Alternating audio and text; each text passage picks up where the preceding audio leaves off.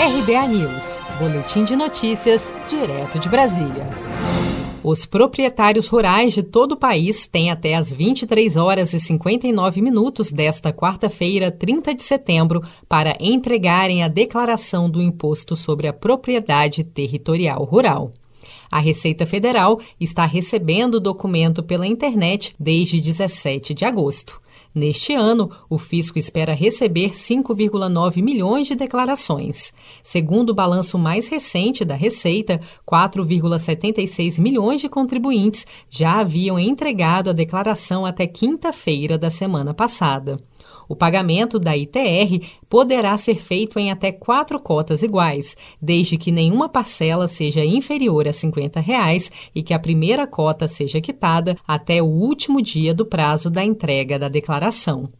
O agente da Receita Federal, Edgar Molo Filho, alerta que caso o proprietário rural deixe de entregar a declaração ou de recolher o imposto devido, não poderá, por exemplo, transferir a propriedade no futuro. A prestação dessa informação feita através do programa, ela poderá gerar algo a ser pago.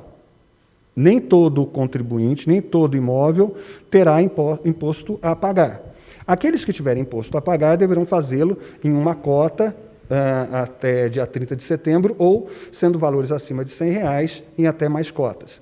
Uh, o, a transferência de um imóvel rural no cartório, ela depende de uma certidão negativa.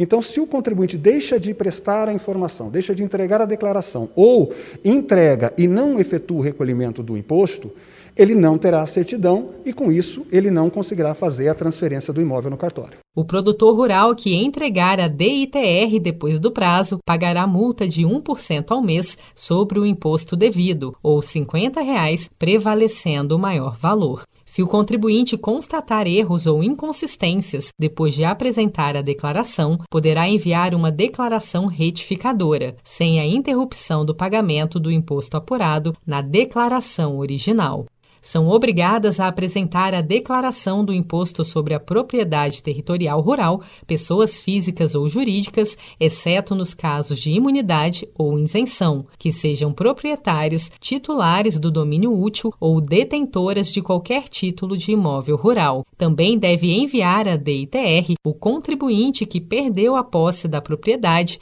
entre 1 de janeiro de 2020 e a efetiva apresentação da declaração. Seja para conquistar sonhos ou estar seguro em caso de imprevistos, conte com a poupança do Sicredi. A gente trabalha para cuidar de você, da sua família e proteger as suas conquistas. Se puder, comece a poupar hoje mesmo. Procure a agência Sicredi mais próxima e abra sua poupança. Sicredi, gente que coopera cresce. Com produção de Felipe Andrade de Brasília, Daniele Vaz.